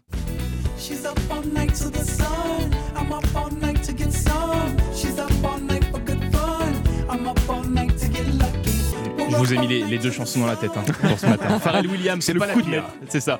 Pharrell Williams, le coup de maître de Louis Vuitton, un article à retrouver à la page 34 du Figaro ce matin. Pressé découvrir sa collection découvre-chef peut-être, grand spécialiste des chapeaux. C'est une collection euh, printemps-été. Williams, printemps-été. il, a des, chapeaux haute forme assez impressionnants en général. oui, pas hein. Non mais il sait tout faire surtout. Bon, votre, votre sélection ce matin, Ombline. On ne compte plus le nombre d'articles qui depuis quoi la, nuit des temps, hein, ou presque, parle de contraception masculine. Ah Les avancées de la science, hein, vous savez. Le slip, voilà, le slip chauffant est-il vraiment efficace Et la Le slip chauffant Oui, vous connaissez pas non. Ah non, je non. La vasectomie non plus. la vasectomie, cette technique de stérilisation définitive. L'idée que les hommes partagent la charge mentale et physique de la contraception avec les femmes fait son chemin hein, doucement depuis plusieurs années. Euh, maintenant, un serpent de mer, comme vous le disiez. À chaque ouverture d'un nouveau débat, la pilule masculine revient sur la table. Franchement, on n'y croyait plus vraiment. Hein. Eh Jusqu'à publication récente, mon cher Dimitri, d'une nouvelle étude par une équipe de chercheurs de l'université Cornell d'Ithaca dans l'État de New York. C'est le Parisien qui en parle euh, ce matin notamment. Un événement car jusqu'alors les travaux en la matière n'étaient pas vraiment prometteurs, faible efficacité et effet secondaire. Voilà cette pilule masculine, le comble c'est que ce médicament révolutionnaire, écrit le quotidien, a été trouvé par hasard. Il s'agit d'une protéine, une enzyme testée pour une maladie oculaire. Et après une injection de cette adénylate cyclase soluble sur un patient, un chercheur observe que les spermatozoïdes de ce patient restent immobiles.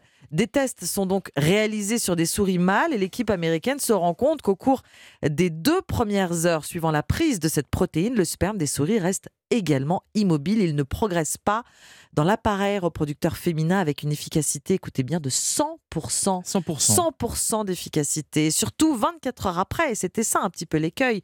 La fertilité revient à des niveaux normaux. Aucun effet secondaire, du moins dans la foulée. Des essais cliniques doivent maintenant être réalisés sur l'homme pour savoir si cette pilule ne risque pas d'altérer la fécondité à long terme. Mais si c'est confirmé, imaginez, un homme pourra donc prendre simplement et oralement autant de fois et aussi souvent qu'il le souhaite, une pilule peu de temps avant un rapport sexuel et être protégé contre une grossesse non désirée les heures suivantes.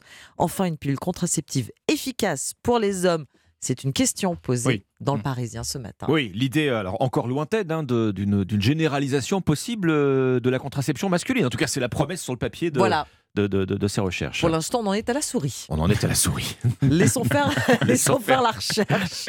Ça avance. En tout cas, c'est juste, c'est la, la, première fois qu'on obtient, obtient des, hein. des, résultats mm. aussi prometteurs, ce qui n'était donc jamais arrivé mm, précédemment. Alexandre, c'est à vous. Bon, vous connaissez le réseau euh, social TikTok? Bah oui. Hein vous connaissez l'énorme popularité de TikTok auprès des ados, euh, son pouvoir d'influence aussi euh, à travers ses vidéos courtes, mais que les jeunes souvent visionnent pendant des heures sur leur smartphone.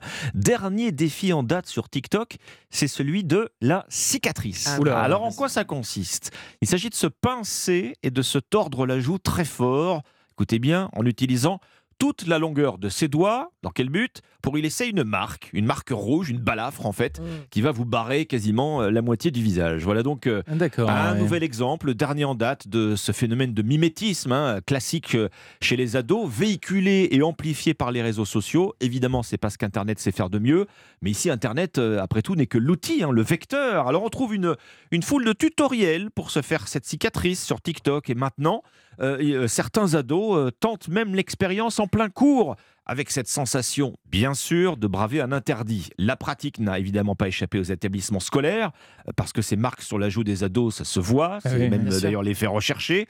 Certains collèges ont même formellement euh, banni cette pratique. L'idée, c'est que cette cicatrice ne reste que quelques jours, comme un simple bleu qu'on va se faire soi-même, mais une dermatologue met en garde dans les colonnes d'aujourd'hui en France. Elle le dit, ce jeu comporte des risques. Le danger pour ces jeunes est de se faire un angiome, autrement dit une anomalie euh, des vaisseaux sanguins qui peut laisser dans certains cas une trace indélébile. Autrement dit, bah, certains jeunes garderont de ce mauvais jeu des séquelles esthétiques euh, à vie, à moins d'une intervention euh, dermatologique. Le défi de la cicatrice, nouveau jeu dangereux des ados sur TikTok, c'est donc à lire dans Aujourd'hui en France. On vous en parle également ce matin sur Europe 1. Vous retrouverez dans le journal de 7h30 le reportage de Nina Droff. C'est très difficile de comprendre le but euh, recherché derrière ça. derrière cette- Mais c'est un jeu d'ado comme Ouais, il y en a ouais, tellement non, bien sûr, d'autres. ouais, mais Un jeu d'ado de se balafrer, donc de se défigurer. Oui, Voilà, je sais je sais pas quel est l'intérêt esthé- esthétique recherché. Bon, écoutez. On va pas aller chercher C'est pour un loin. dur, peut-être. Merci Alexandre. Merci Dimitri, c'était le pressing sur Europe 1. Avec votre partition, Blin, à 6h19 sur Europe 1, on retrouve ce matin un groupe précurseur aux États-Unis, Sly and the Family Stone. Ça fait déjà 55 ans. Un groupe novateur, Alexandre, a plusieurs titres par sa fusion de musique soul, rock, rhythm and blues et funk d'une part, et par son mélange des genres, des races et des sexes d'autre part, musiciens noirs et blancs, hommes et femmes jouent ensemble et occupent la même place, le même rang, de manière démocratique. Tout le monde peut devenir soliste.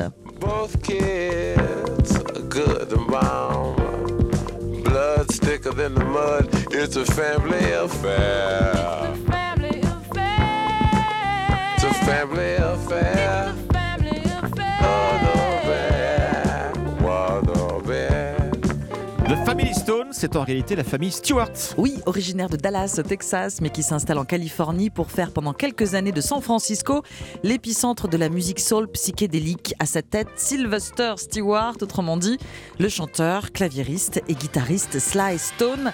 D'abord programmateur musical dans l'une des radios de la région, il forme l'un des premiers collectifs multiraciaux californiens.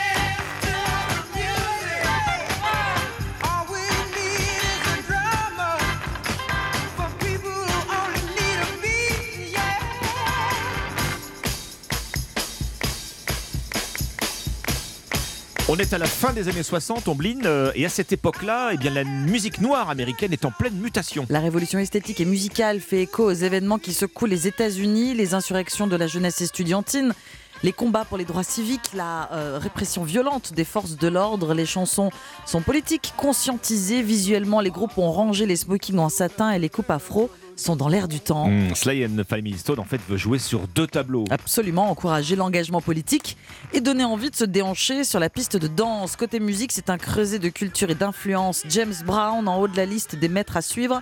Cependant, au même titre que le parrain de la soul, Sly and the Family Stone peut prétendre légitimement à la paternité du funk avec ses chants et ses chœurs multiples, ses arrangements ingénieux, les cuivres et les rythmes syncopés sont des invitations à faire la fête.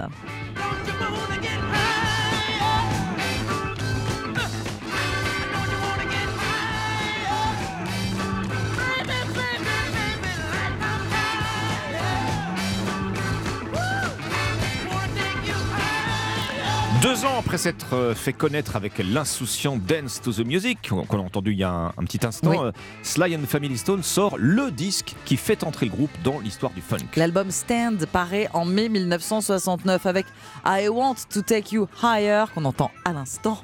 Sly and the Family Stone met un point d'honneur à élever son auditoire musicalement et politiquement. L'autre euh, succès de l'album Everyday People est un hymne à la tolérance, à la fraternité. Le groupe milite pour une société ouverte sur les différences. Trois mois après la sortie de Stand, la bande de Sly Stone se produit devant un public avide de liberté et de son rock à Woodstock le samedi 16 août 1969 deuxième journée du festival. Juste après Janis Joplin, vers 3h30 du matin, il n'est toujours pas l'heure d'aller se coucher.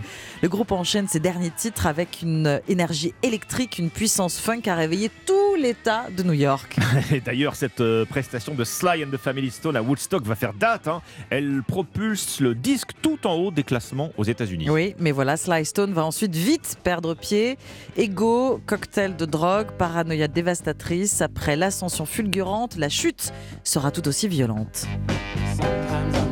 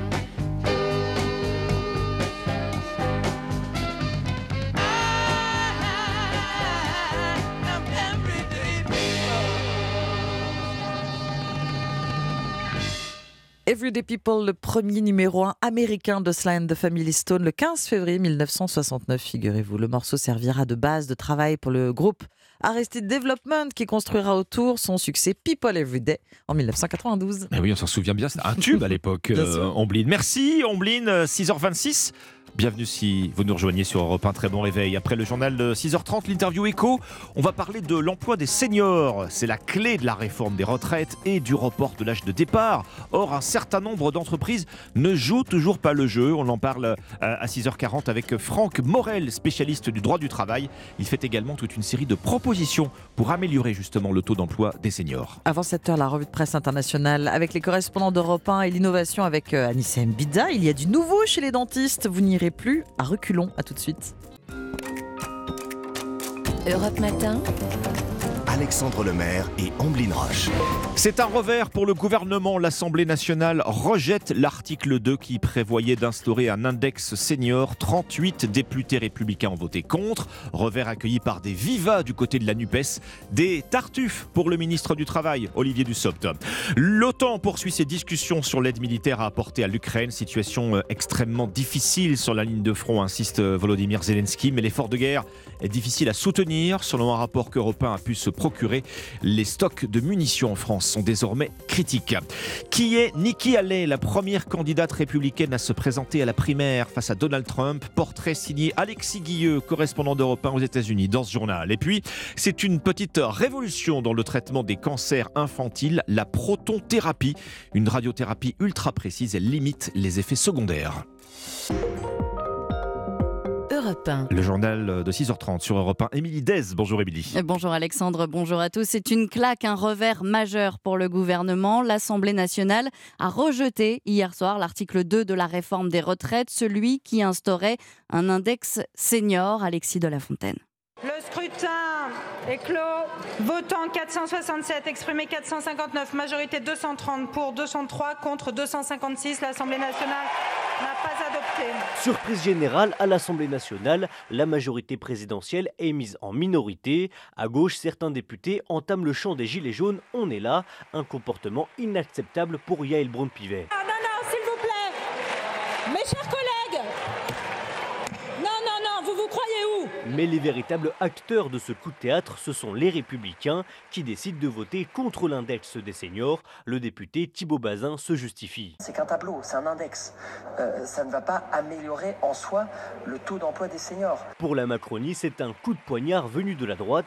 Violette Spilbou, députée Renaissance, espère que ce sera le seul. Moi, j'espère que les discussions que nous avons avec eux sur ce principe, hein, qui est euh, le décalage de l'âge légal de départ à la retraite, eh bien, ils seront cohérents avec leurs engagements. Réponse ce matin à 9h pour la reprise des débats sur l'article 3. Alexis de la Fontaine du service politique d'Europe 1. Coup de poignard, d'autant plus difficile à digérer qu'il intervient après de nouvelles concessions de la part du gouvernement en faveur des républicains. Elisabeth Borne a lâché du lest sur les carrières longues. Elle a annoncé que les salariés qui ont commencé à travailler avant 21 ans euh, n'auront pas à cotiser plus de 43 ans pour partir à la retraite dès lors qu'ils auront atteint l'âge de départ anticipé requis.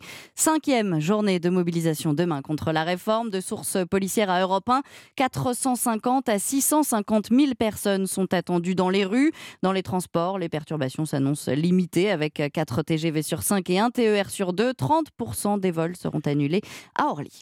L'Ukraine va-t-elle manquer de munitions pour répondre à l'offensive russe? Kiev en utilise plus que l'OTAN en produit. L'Alliance s'est engagée à accélérer ses livraisons d'armes, mais la situation est critique si l'on en croit un rapport sur l'état des stocks de munitions en France. Un rapport que les députés vont présenter aujourd'hui à l'Assemblée. William Molinier a pu le consulter. Un chiffre du rapport qui illustre cette fragilité, la France commande chaque année 20 000 obus de 155 mm. C'est ce qui est tiré quasi quotidiennement sur le champ de bataille ukrainien. On est devenu une armée bonsaï avec des munitions de haute technologie mais en faible quantité, constate Julien Rancoul, député RN et co-rapporteur de la mission. Les parlementaires recommandent de recentrer les priorités sur du matériel plus simple et moins complexe qui permettrait, face à une armée conventionnelle, de neutraliser jusqu'à 90% des cibles. Et l'effort doit donc être fait sur l'artillerie, mais aussi sur la relocalisation de la production des munitions de petit format, notamment le 9 mm, un calibre en dotation en nombre parmi les forces de sécurité intérieure. Selon la place Beauvau, policiers et gendarmes n'avaient que deux mois d'autonomie il y a un an. Derrière les munitions figurent les sujets de la poudre, de son stockage et des matières premières. L'urgence est de regagner en souveraineté, question d'indépendance, mais aussi de crédibilité vis-à-vis des autres pays de l'OTAN. William Molinier du service politique d'Europe 1. À quel moment Pierre Palmade va-t-il pouvoir être auditionné? Les policiers attendent désormais le feu vert des médecins. Pierre Palmade, qui, selon sa sœur, est prêt à assumer les conséquences de ses actes. L'humoriste ne cesse de prier pour les victimes de l'accident. Il demande pardon, irrecevable à ce stade pour la famille, qui espère que la notoriété de Pierre Palmade n'influera pas sur l'enquête.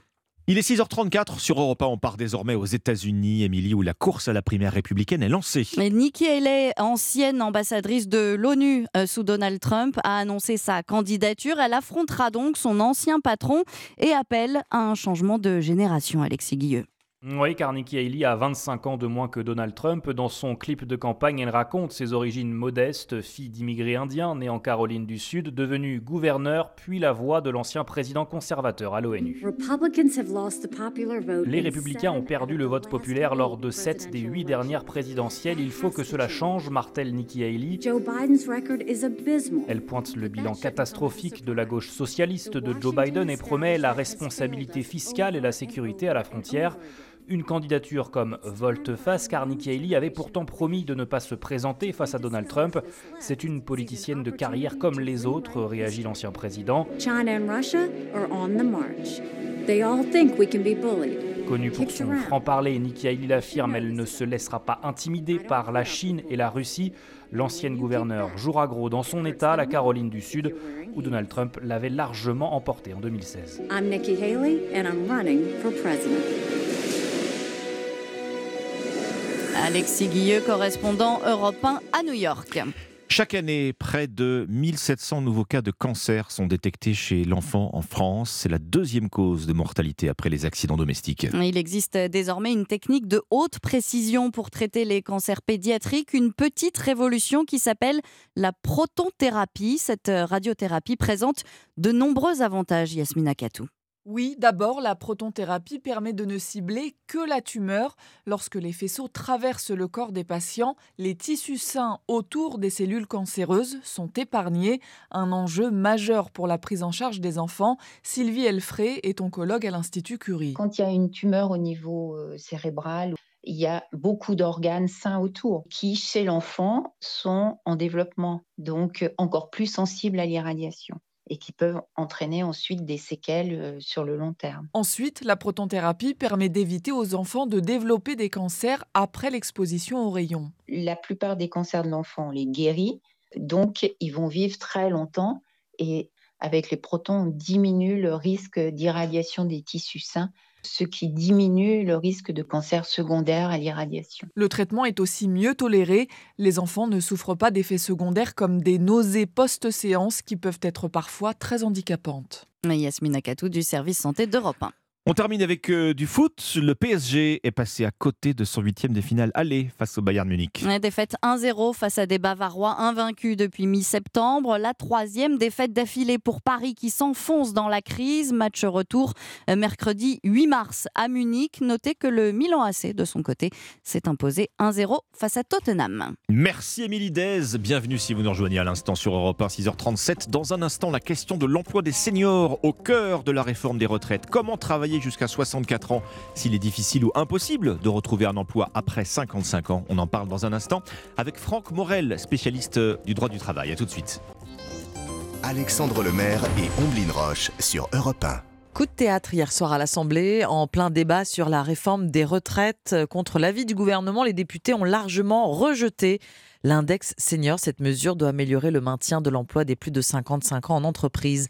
Votre invité Alexandre, Franck Morel, expert des questions de travail, d'emploi et de dialogue social à l'Institut Montaigne, auteur d'un rapport sur l'emploi des seniors. Bonjour Franck Morel. Bonjour. D'abord, effectivement, cette surprise de la soirée à l'Assemblée, un premier revers euh, pour le gouvernement dans cette réforme des retraites, euh, notamment en raison de la défection de la droite. Cette euh, mesure, index senior qui a été rejetée, pensée pour améliorer l'emploi des plus de 55 ans et qui prend tout son sens naturellement quand l'objectif est de repousser l'âge de départ à 64 ans, Franck Morel. Mais oui, effectivement, moi je suis très favorable à l'index.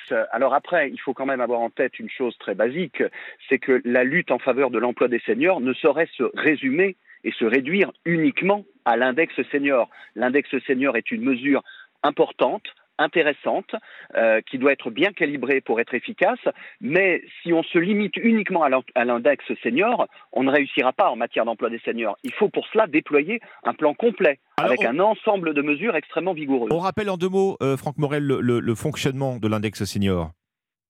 Alors l'index senior, c'est le principe selon lequel on doit mesurer un certain nombre d'indicateurs euh, en matière d'emploi des seniors, on doit les publier et si on ne procède pas à cette mesure, et dans certains cas, en tout cas c'est le cas pour l'index égalité homme-femme, si on n'atteint pas un certain nombre de résultats, bah, il y a un coup près qui tombe, qui peut prendre diverses formes. C'est ça le principe de l'index senior. Alors la difficulté dans l'exercice, c'est qu'il faudra évidemment choisir avec beaucoup de précaution la nature des indicateurs qui seront mesurés et qui seront suivis dans le temps. L'emploi des seniors ne se limite pas à la mise en place de cet index senior, dites-vous, et justement, euh, Franck Morel, vous avez publié à l'automne un rapport pour l'Institut Montaigne, euh, rapport pour, euh, pour doper l'emploi des seniors. Vous dites qu'il faut agir sur absolument tous les leviers. hein. Vous avez toute une série de propositions.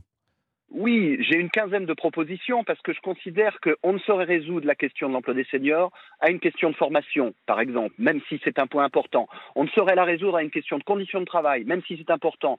La résoudre à une question de coût du travail, même si c'est important. C'est tout ça à la fois. Et il faut agir sur tout ça à la fois. Alors, il est vrai que l'élévation de l'âge légal de départ en retraite est déjà en soi une mesure propice à l'emploi des seniors, comme ça a pu être démontré, par exemple, après la réforme de 2010. Le taux d'emploi des seniors a pris 15 points en 15 ans. Mais ce n'est pas suffisant. Il faut aller plus loin et il faut compléter ça par des mesures. Alors, parmi les propositions que je formule, il y a par exemple des outils de gestion de la fin de la carrière. Il faut qu'on se dote de la capacité, dans les dernières années d'emploi du senior, de pouvoir faire évoluer le job du senior lorsque cela est nécessaire. Et pour ça, il faut des outils.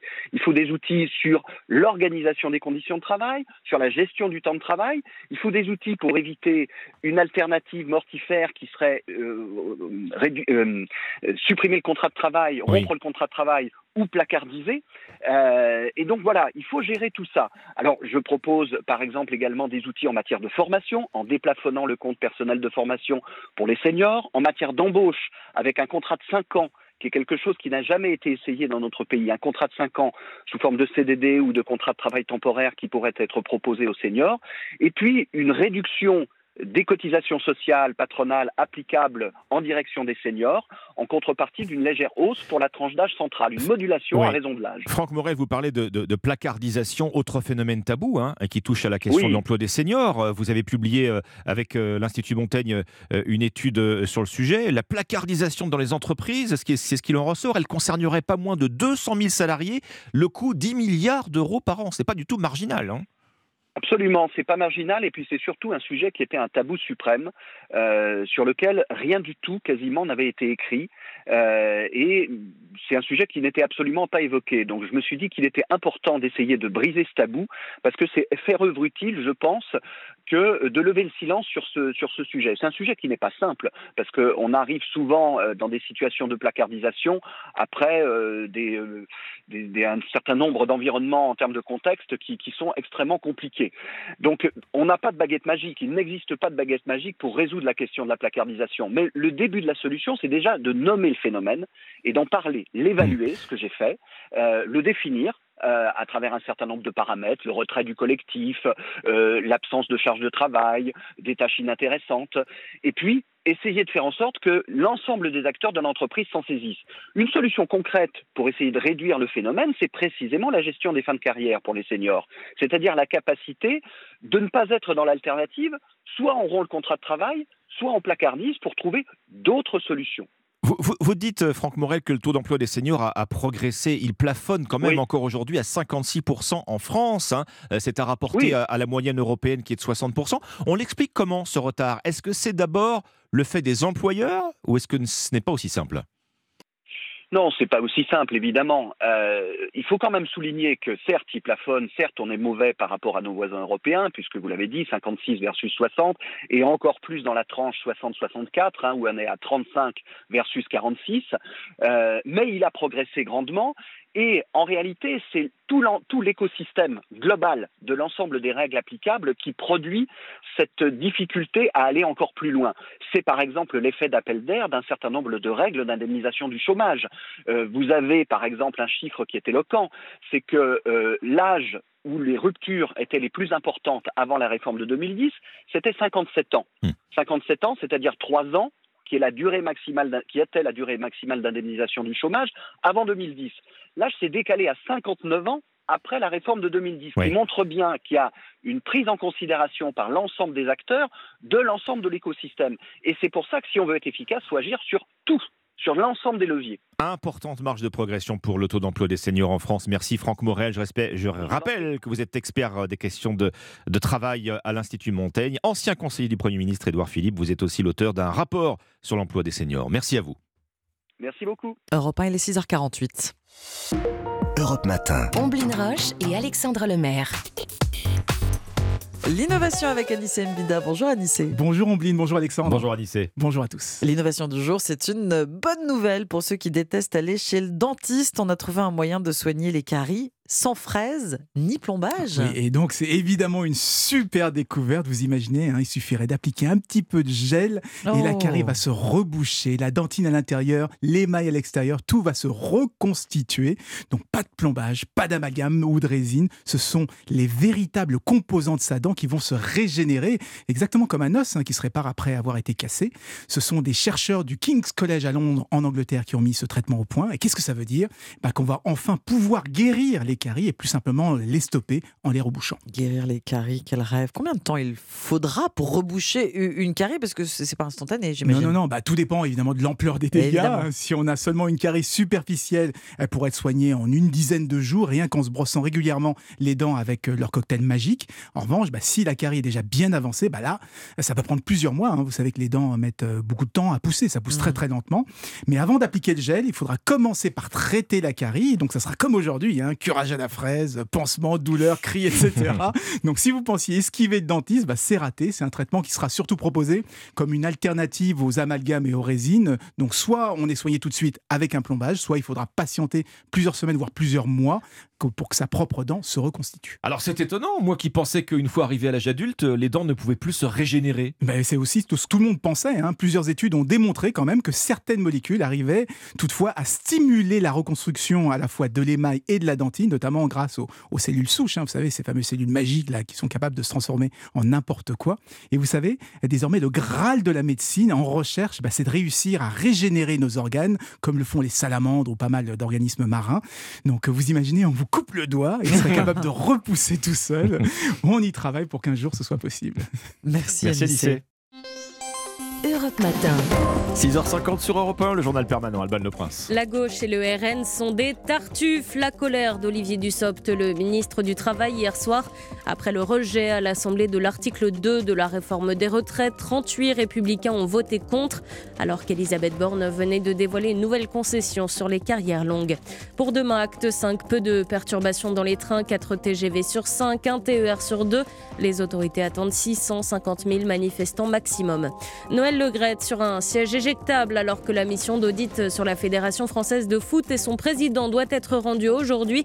Dans le même temps, Emmanuel Macron doit rencontrer le patron de la FIFA. Le PSG battu au parc hier soir en huitième allée de la Ligue des Champions, défaite 1-0 contre le Bayern. Pour se qualifier en quart, il faudra gagner le prochain match avec deux buts d'écart à suivre ce soir en direct et en intégralité dans Europe 1 Sport. Dortmund-Chelsea, coup d'envoi à 21h. Nous devons aider le continent africain. to live with us the European dream. Good friend of Taiwan. Europe Matin. Votre revue de presse internationale sur Europe 1. Nous sommes au Royaume-Uni ce matin. Bonjour, euh, Elodie Goulesque. Bonjour. Les gros titres de la presse britannique. Eh bien ici, on parle de Dieu. Il a même fait la une des tabloïds récemment. Enfin, je ne devrais pas dire il, puisque c'est là tout le débat du moment. Même Dieu pourrait devenir non-genré, titre le Daily Mail.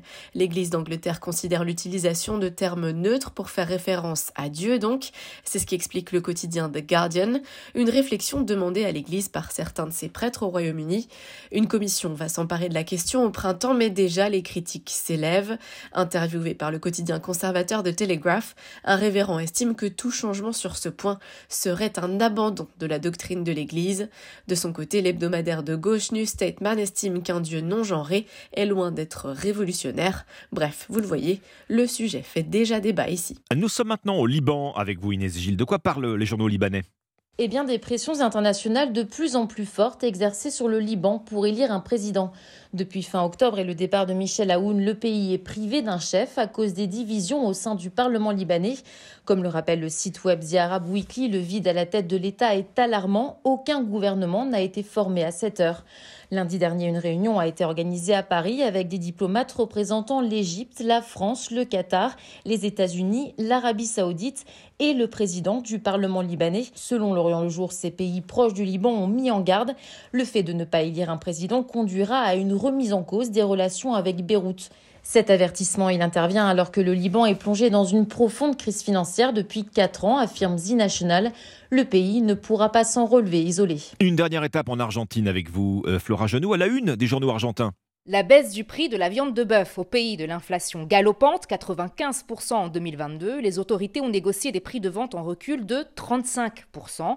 Une baisse qui porte sur sept morceaux populaires, l'entrecôte notamment, rapporte Infobae. Le site d'information affiche les nouvelles grilles. Un kilo d'entrecôte, par exemple, coûte désormais l'équivalent de 5 euros. La viande très consommée par les Argentins fait partie des produits qui ont le plus augmenté en début d'année. Les nouveaux prix valent jusqu'à la fin du mois de mars, précise le journal Clarín, qui poursuit les mesures du gouvernement comprennent aussi des aides aux éleveurs affectés par la sécheresse et aux boucheries de quartier. Coût total des mesures pour l'État, l'équivalent l'équivalent de 72 millions d'euros. Selon une étude citée par Infobae, la viande argentine est l'une des moins chères de la région. Merci Flora Genoux, merci à nos correspondants. Bon réveil, 6h54, vous êtes sur Europe 1. On revient dans un instant sur ce coup de théâtre, notamment hier soir à l'Assemblée, en plein débat sur la réforme des retraites, l'index senior qui passe à la trappe, rejeté par les députés. C'est pourtant lui qui permet de maintenir les plus de 55 ans dans l'emploi. Dans un instant, la suite d'Europe Matin avec Dimitri Pavlenko. A tout de suite. Europe Matin. Il est 6h57, on vous souhaite de passer une excellente matinée à l'écoute d'Europe 1. Et avec Dimitri Pavlenko. Bonjour Dimitri. Bonjour Alexandre Lemaire, bonjour Oblin Roche. Bonjour.